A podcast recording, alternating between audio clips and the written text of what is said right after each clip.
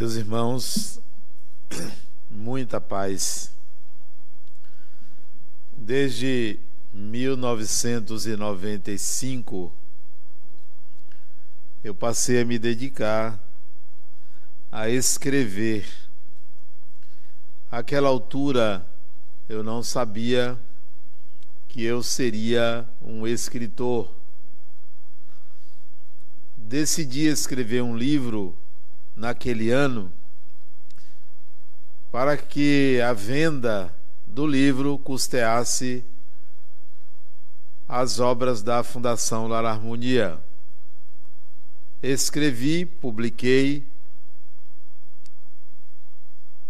e dediquei os direitos autorais, como todos os meus livros, a esta instituição. E àquela altura, 1995, eu já sentia que eu não escrevia sozinho, que era uma espécie de parceria. Não entrava em transe, não perdia a consciência, mas me sentia como se tivesse dialogando com outra pessoa e que àquela altura, novamente, repetindo, eu sabia com quem eu conversava, porque ele me fez lembrar que aos nove anos de idade ele me apareceu. E eu tinha esquecido desse evento, mas aos 40 anos de idade ele me lembrou que conversou comigo numa certa manhã de domingo. Desde aquele ano, então, eu passei a sentir essa companhia espiritual e às vezes de outras pessoas com quem eu dialogo até hoje, pessoas desencarnadas, algumas eu conheço encontros espirituais, outras eu não sei, nunca vi. Pois bem, de lá para cá eu escrevi cerca de 45 livros que não exigiram praticamente nenhum esforço da minha parte. Toda vez que eu termino um livro, eu fico me perguntando qual será o próximo, porque eu não tenho ideia sobre o que eu vou escrever. Mas não demora 15 dias e a ideia me surge e eu começo a escrever. O ano passado aconteceu um fenômeno diferente a mim quando eu terminei de escrever o meu último livro chamado Pragmatismo Espiritual. Entreguei à editora para a publica, para a revisão, diagramação e publicação em janeiro de 2023. Na realidade, eu entreguei no ano anterior, mas a versão definitiva eu entreguei em janeiro de 2023. E fiquei na expectativa sobre o que eu escreveria. Quando, no dia 19 de fevereiro de 2023, portanto do ano passado, eu acordo muito cedo, já há alguns anos, talvez pela idade, a gente vai ficando velho, vai acordando mais cedo o que me é bastante agradável acordar cedo. Eu acordei, eram pouco mais de 5 horas da manhã, 5 e 5 da manhã, e me sentei na cama e comecei a entrar em contato com uma outra dimensão, já acordado já consciente que estava no quarto, que eu estava sentado na cama, que eu iria me levantar, quando eu vi que eu estava em outra dimensão. Ato contínuo, um pássaro entrou no meu quarto, passou próximo de mim e eu delicadamente peguei o pássaro. Era um pássaro dourado. E quando eu toquei no pássaro, com toda delicadeza para não machucá-lo, em pleno voo, uma mulher desencarnada se encontrava nesse meu quarto. E eu percebi que eu passei a madrugada conversando com ela, com essa mulher, uma mulher jovem, talvez seus 30, 35 anos, sobre alquimia. Que nós conversávamos sobre alquimia durante a madrugada toda. E eu disse a ela, quando peguei o pássaro, que aquele pássaro era um símbolo alquímico, sinal de que ela havia conseguido o que ela queria. E a visão, sonho, visão, misto de sonho e visão, desapareceu nesse momento. A imagem ficou gravada em minha mente durante todo o dia 19. E algumas horas depois eu me lembrei que eu havia lido no início dos anos 90, antes de me tornar escritor, eu havia lido um tratado alquímico do século XIII me lembrei que eu tinha lido esse tratado alquímico. Desci para o meu gabinete e procurei o tratado alquímico. São três livros. E eu resolvi reler o tratado alquímico. No dia seguinte, dia 20, já iniciada a leitura do tratado alquímico atribuído a Tomás de Aquino, chamado Aurora Consurgens, eu tive uma visão. Uma visão que eu ainda não consegui uma imagem correspondente, mas que eu traduzi como um vórtice. Procurei na internet várias imagens de vórtice, vórtice não encontrei. E quando eu meditei sobre essa imagem, me veio o título do livro. O Tratado Alquímico se chama Aurora Consurgens, que significa uma nova aurora, ou surgimento da aurora. E aí me veio o título do livro que eu comecei a escrever, chamado A Continuidade do Eu. todo esse percurso de imagens, de conhecimentos, de alquimia, me foram induzidos para que eu chegasse a esse título, que significa, em outras palavras, a imortalidade do espírito, a continuidade do eu. E eu comecei então a escrever, vi que seria um trabalho muito difícil para mim, porque teria que mergulhar em conhecimentos que eu tinha aprendido 40 anos atrás. Mas iniciei. Imaginei também que eu precisava de um certo retraimento social para poder escrever sobre o assunto.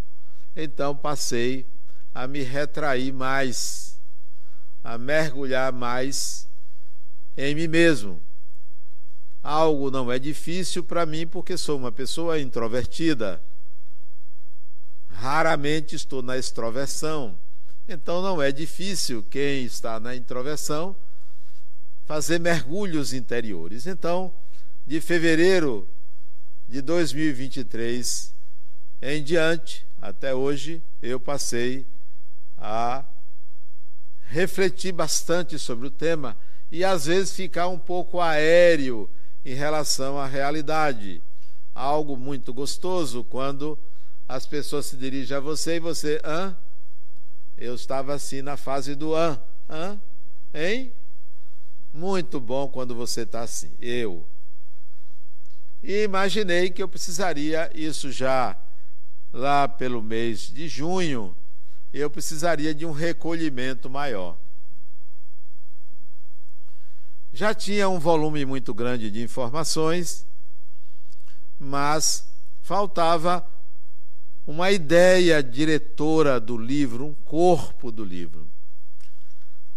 E pedi ao meu amigo espiritual, aquele mesmo que inspirou o primeiro livro, para fazermos uma reunião na dimensão espiritual com alguém que pudesse me ajudar a concatenar melhor as ideias, já que o assunto era muito profundo.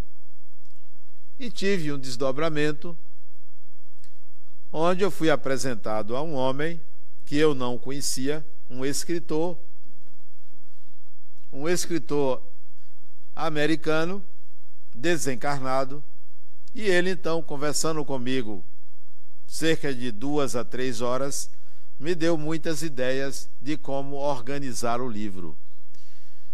Me lembro da fisionomia dele, um homem alto, negro, vestido até de uma forma meio assim, as antigas, manga comprida, gola, como é que chama aquela gola assim, enrolada assim?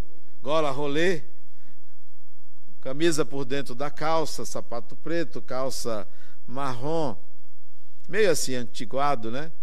Mas ele me foi muito útil porque ele me deu uma ideia da, do corpo do livro, do esqueleto do livro. Foi muito bom. Mas eu faltava ainda eu fechar o livro. Já tinha escrito umas duzentas e poucas páginas e eu precisava de um recolhimento.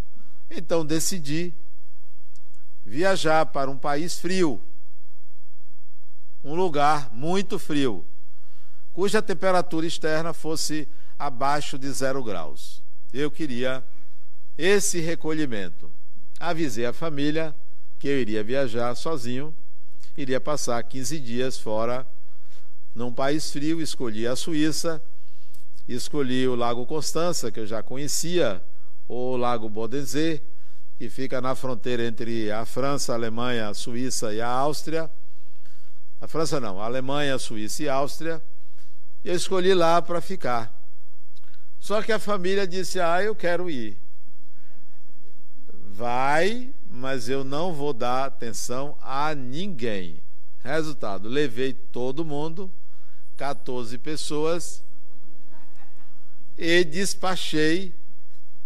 Logo nos primeiros dias, eles foram para a Holanda, para a Alemanha, para a França, para a Bélgica, e eu fiquei sozinho no na beira do Lago Constança, numa cidadezinha da Suíça. Então, eu consegui escrever pouco mais de 70 páginas, 8 a 10 horas por dia. Muito bom. Uma experiência extremamente gratificante em estar numa, numa espécie de chalé e na companhia de pessoas desencarnadas trocando ideias. Que coisa maravilhosa, né? Você está ali na Suíça, eu só saía uma vez de manhã Temperatura lá fora menos 10, menos 12 graus. Saía de manhã, ia comprar pão e voltava todo agasalhado. Não sentia frio porque estava todo agasalhado, só aparecia os, os olhos. Eu parecia, se você, se eu tirasse a fotografia, vocês iam dizer abominável homem das neves, porque a cidade toda branca e eu ali todo preto, né, só aparecendo os olhos. Então, beleza, maravilha. Saía só uma vez por dia. Durante dois dias eu fui uma vez na Áustria, outra vez na Alemanha, sozinho para escrever. E consegui escrever e concluir o livro. Por que estou contando isso para você? Porque o livro passou a ter um sabor especial para mim. Eu não imaginava escrever sobre isso. Eu retomei meus escritos e vi que em 2009 eu escrevi um capítulo de um livro meu chamado Religião Pessoal, cujo título do capítulo é A Continuidade do Eu, ou Continuidade do Eu. Qual é a ideia que eu quero passar para vocês? A relação com a dimensão espiritual é uma relação natural, não é uma relação artificial.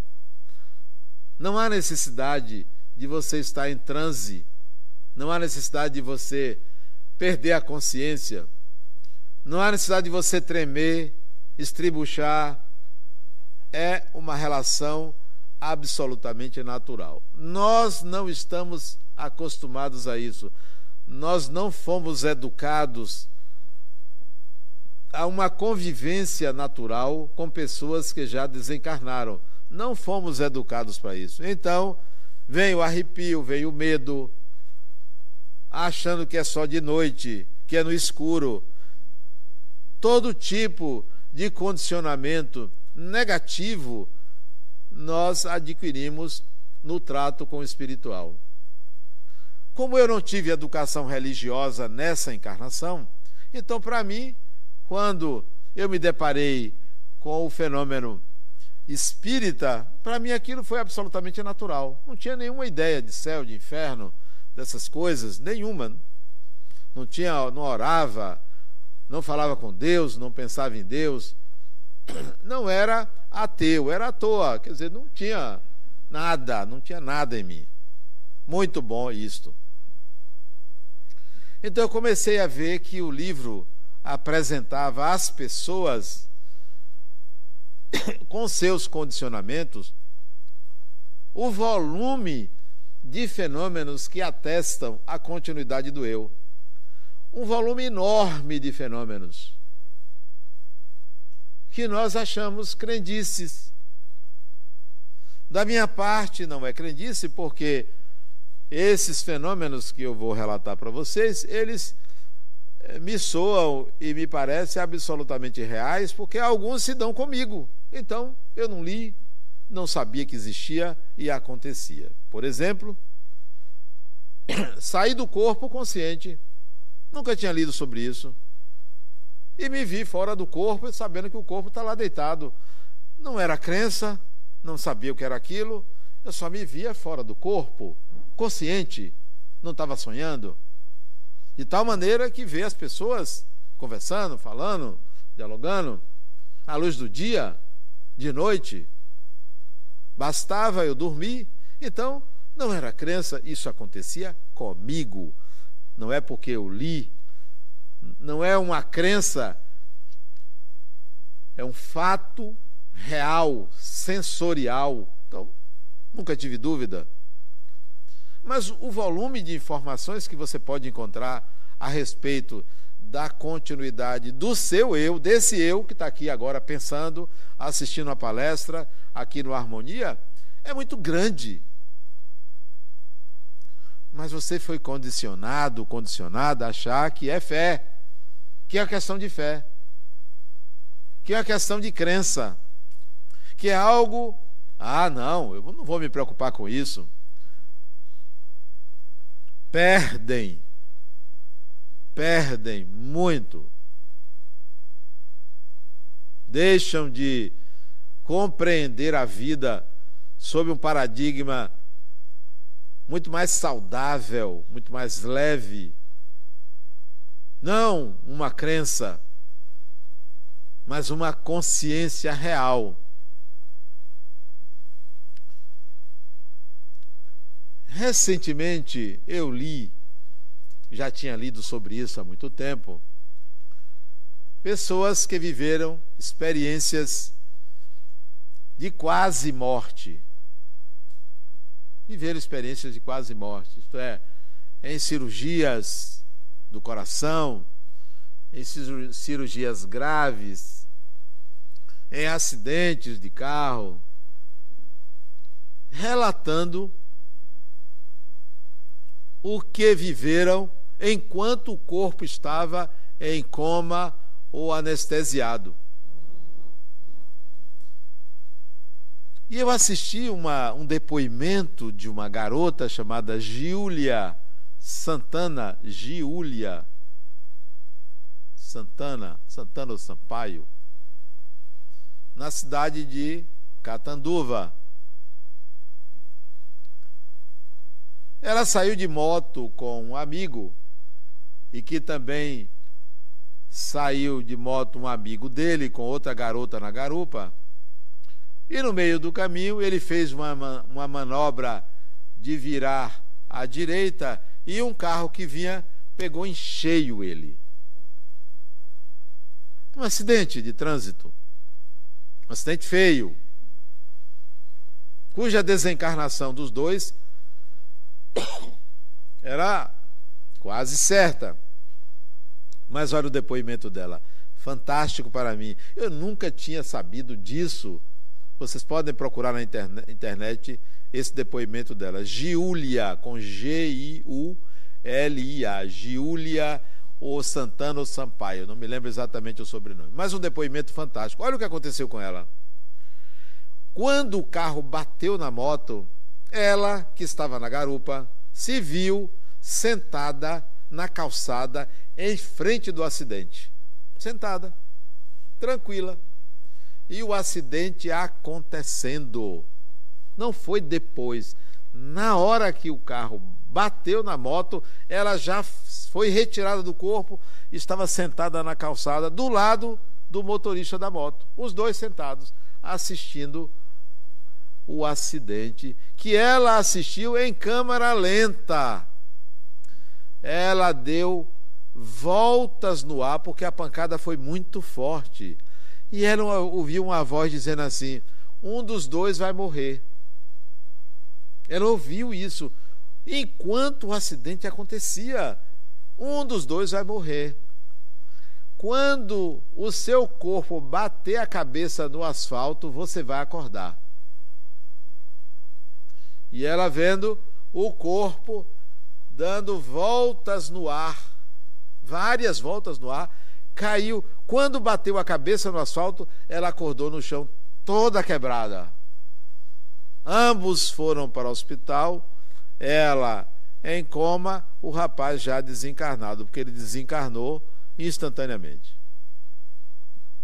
Ela vai recuperar a consciência e vai contar esse episódio que é conhecido nos meios científicos como experiência de quase morte. Como depoimento dela, milhares de pessoas, milhares, passam por esse tipo de experiência em hospitais, em acidentes, de ter consciência plena do que aconteceu com o corpo enquanto o corpo está lá imóvel ou em estado de impossibilidade de acesso motor. Pois bem, as experiências de quase morte, se vocês forem ler, sobretudo pesquisadas nos Estados Unidos por um americano que já desencarnou, de nome Raymond Moody Jr., elas são impressionantes. Há um relato de um neurocirurgião de nome Alexander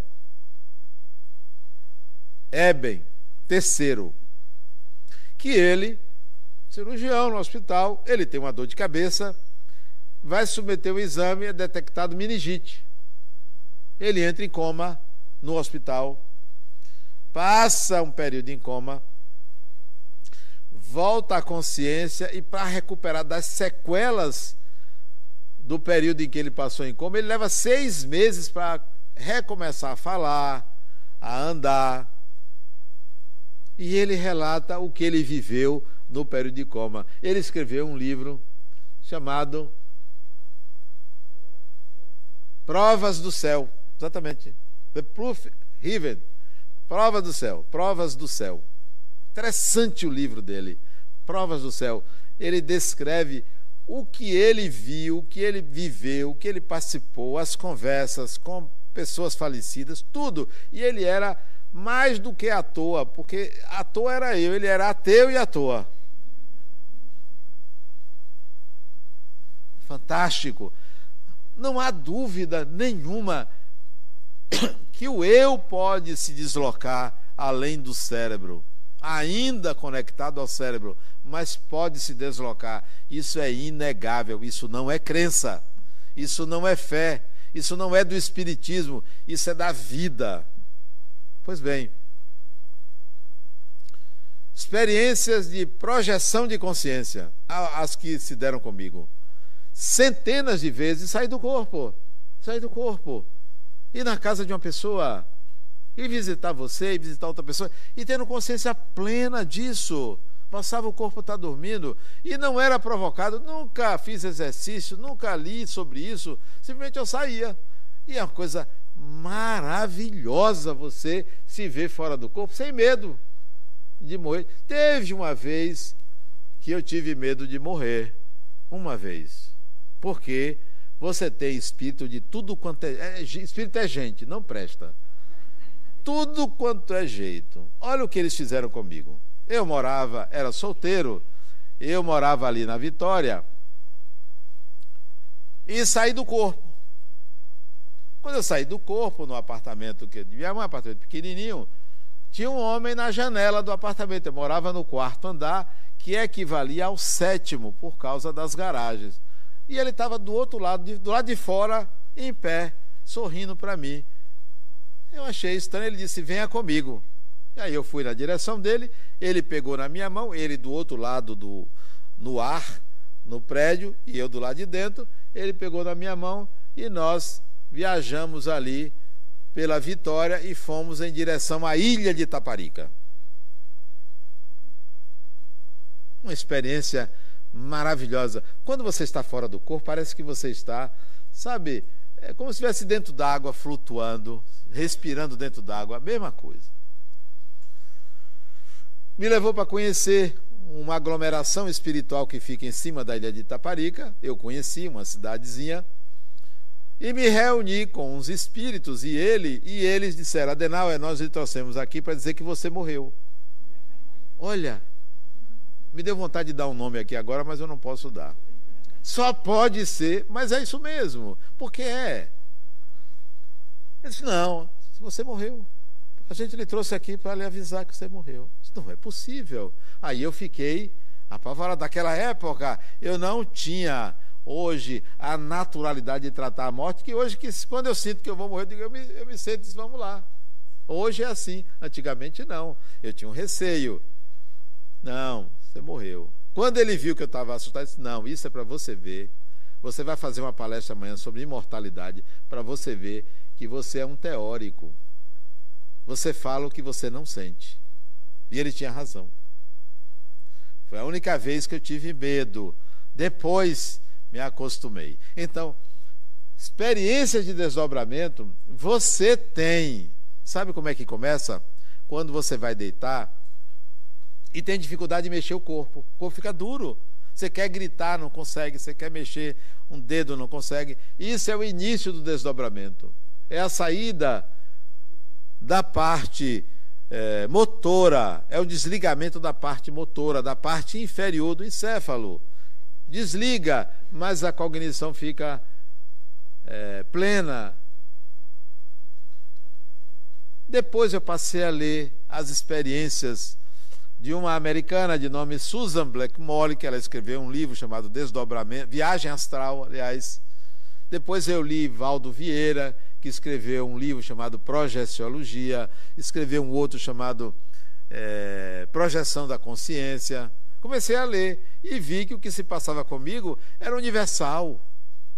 A consciência se desloca do, do cérebro. Isso é fato, eu não tenho dúvida. Tudo isso para mostrar que o eu continua. Independentemente de ainda estar ligado ao cérebro, para não pensar que o eu é uma emanação do cérebro, há experiências que não deixam dúvida quanto à independência do eu ao cérebro. Um francês de nome Albert de Rochard, ele fazia experiências chamada de exteriorização da sensibilidade. E eu fiz isso com uma pessoa, eu digo, que coisa fantástica. Sabe como é que ele fazia? Pessoas que eram muito espiritualizadas ou dedicadas ao espiritual, ele submetia essas pessoas a passes. Isso no começo do século passado, início do século passado. Ele dava passes na pessoa sentada numa cadeira. Em dado momento, ele pegava uma agulha, uma simples agulha, e ia aproximar a agulha da pele da pessoa. Algumas pessoas, a poucos centímetros, já sentia o toque da agulha. Outras já sentiam a um metro de distância que ele aproximava a pessoa já sentia agulha. Exteriorização da sensibilidade. Como se você expandisse a sua sensibilidade. Tem pessoas que são mais sensíveis a outras do que outras. Porque tem uma expansão perispiritual. Albert de Rochard mostrou que era possível a expansão perispiritual com essas experiências. E naqueles momentos em que ele aplicava passes, eu também experimentei isso, a pessoa lembrava de vidas passadas pela aplicação de passes. Lembrava. Mais do que isso, além da exteriorização da sensibilidade, nós vamos encontrar também em fenômenos assim um tanto quanto inusitados que demonstram a continuidade do eu. Pacientes terminais. Pacientes em cuidados paliativos. Não sei se vocês já tiveram a oportunidade de conversar com pessoas que vão desencarnar. Já fui convidado a, a estar conversando com pessoas que vão desencarnar, que me pedem, eu vou porque eu tenho vontade de saber o que que se passa. O último deles que eu fui visitar, ele desencarnou praticamente um mês depois que eu fui visitá-lo. Paulo, engenheiro, meu amigo, foi meu paciente, depois meu amigo. E nós conversamos sobre o depois da morte. Paulo, você vai.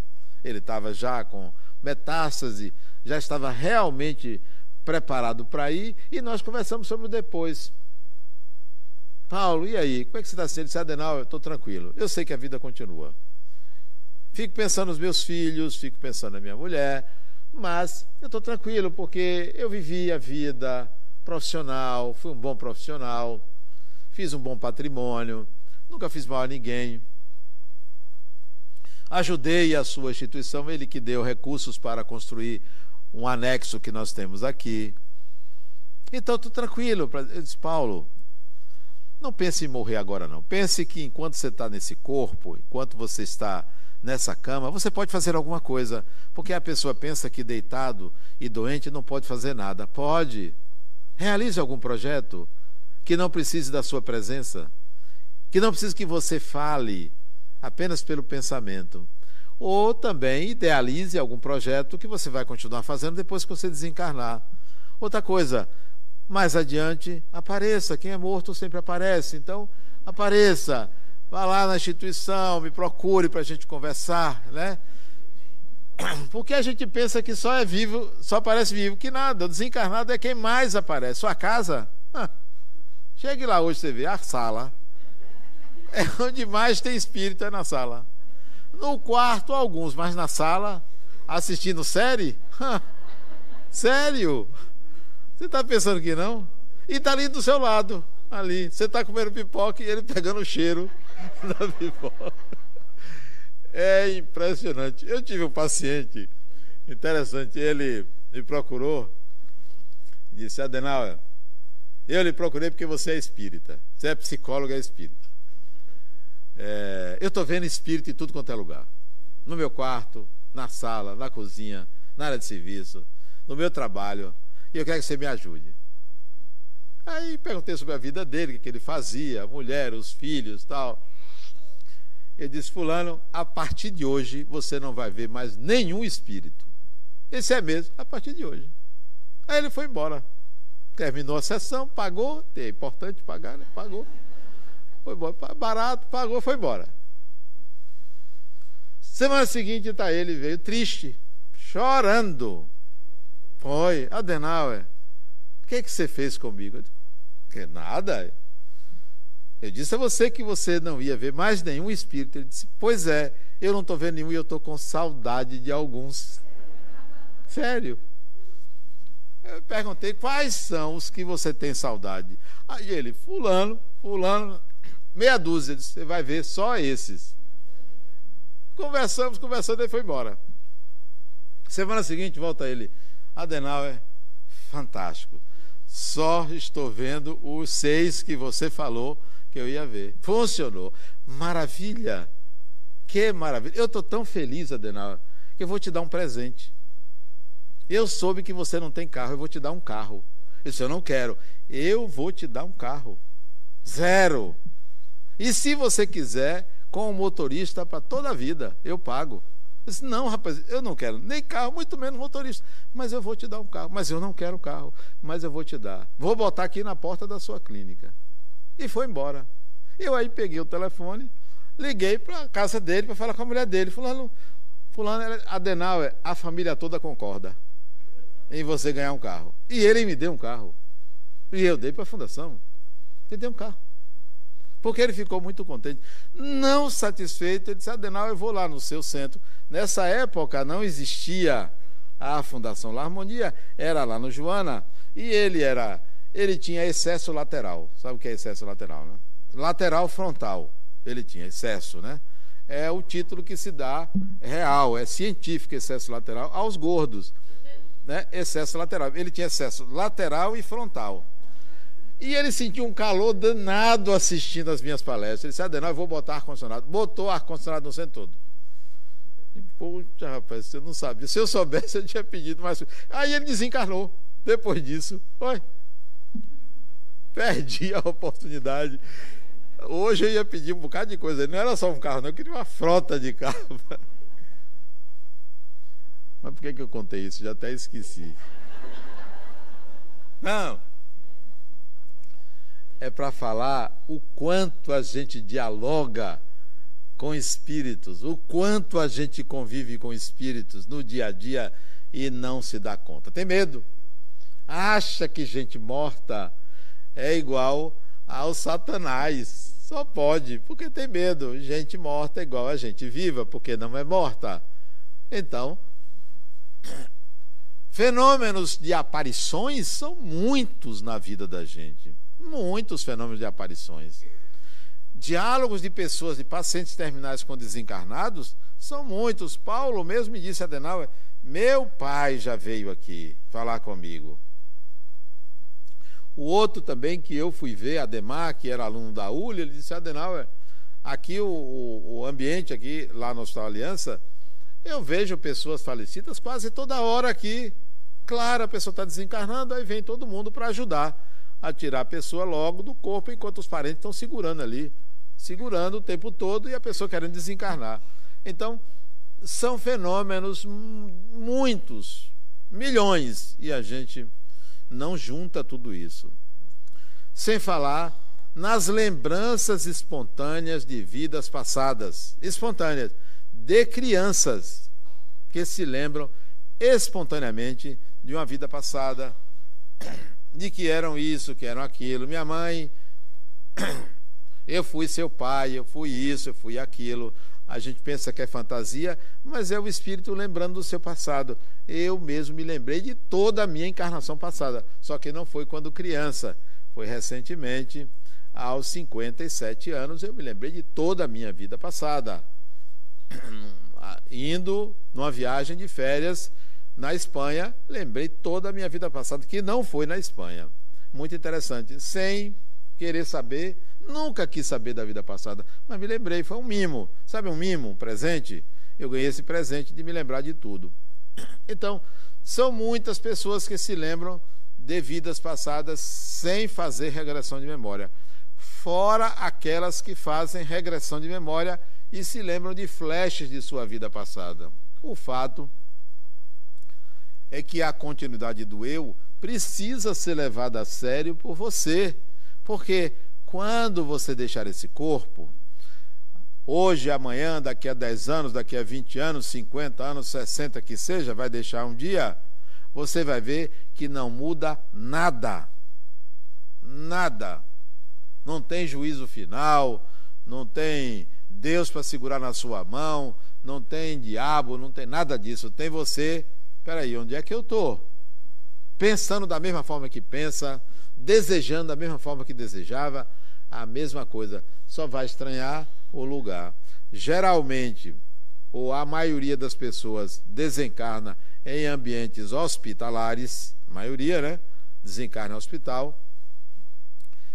Quem não tem vínculos espirituais, vínculos afetivos fortes, desencarnou no hospital, estará no ambiente hospitalar, casas de repouso que se anexam aos ambientes hospitalares. Pronto, então está seguro, não se preocupe. Quando não desencarnam, são retirados dali por parentes e vai para aglomerações espirituais distribuídas em toda a terra. Então, não se preocupe que você não vai para um lugar escuro, não vai ficar chorando, não vai ficar, não vai ter ninguém de pé inchado, de pé redondo atrás de você. Porque o seu eu continua. É só isso, nada mais do que isso. O livro trata exatamente disso, com, mostrando como existe a quantidade de é, relatos de fenômenos que atestam a continuidade do eu. O que que isso traz de leveza para você? Ah, então é assim? Então eu não devo me preocupar com a morte.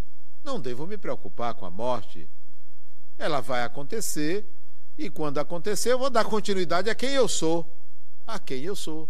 Não vai ter julgamento, é a minha consciência que conta, é como eu me vejo, é como eu me julgo. E se eu considerar que é a sociedade que me julga, a sociedade espiritual vai continuar me julgando.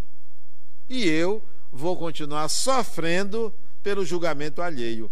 E existem pessoas que desencarnam e são submetidas por pessoas desencarnadas que se aproveitam da culpa, do medo, para poder impor a sua vontade sobre a pessoa que acabou de desencarnar, que está pensando que vai ser julgada, que vai ter que pagar pelo que fez. E é assim que funciona. Existem os aproveitadores. Da mesma forma que a pessoa cai no conto do vigário, que a pessoa cai no conto do telefone que você deposita lá o Pix na conta da pessoa. Desencarnar também tem, tem muito, muita gente aproveitador. De quê? Da sua culpa. Da ignorância sobre a continuidade do eu. De acreditar nas narrativas das religiões que pregam uma dimensão espiritual solta ou prisioneira. O que é uma dimensão espiritual solta? Você desencarnar, você vai ser dissolvido no todo. Acabou. Tem, há pregações desse tipo. Ou então, desencarnar, você vai esperar o juízo final. E ainda vai, em algum tempo, ressuscitar no corpo que você tinha. Onde é que está essa carne? Onde é que, onde é que fica? Então, são as narrativas coletivas que as pessoas é, navegam e acabam sendo prisioneiras de outras mentes mais espertas. Então, saiba, o seu eu continua. É você que está aqui, que continua. Como você pensa, como você sente. Não vai haver mudança absolutamente nenhuma, só de domicílio. Só mudou de lugar. Morava aqui, passa a morar ali.